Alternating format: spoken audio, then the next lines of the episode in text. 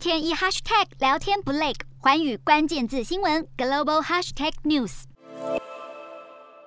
新冠疫情在全球延烧两年，病毒对人体造成的影响陆续被发现。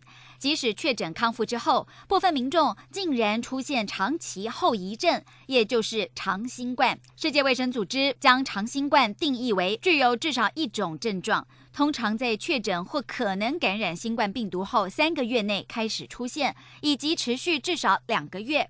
最常见的症状就是疲劳、呼吸急促跟认知问题，以及伴随胸痛、嗅觉或味觉出现问题、肌肉无力跟心悸。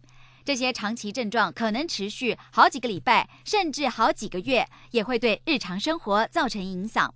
例如，美国知名电视影集《恋爱时代》的女编剧费瑞儿就饱受长新冠之苦，时间长达十三个月。她的丈夫透露，原本充满活力的费瑞儿变得相当虚弱，只是爬完一层楼的阶梯就会累到无法喘气。目前还不清楚受到长新冠影响的确切人数。根据英国牛津大学针对超过二十七万名新冠病毒康复者的研究发现，百分之三十七的人出现至少一种长期症状。另外，美国哈佛大学对于超过五点二万名轻症或无症状康复者的研究结果发现，长新冠在六十五岁以下的患者当中可能更常见。全球科学家还在努力了解这种后遗症。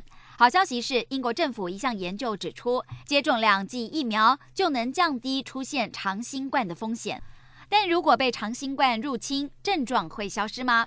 有研究显示，确诊时无论症状是否严重。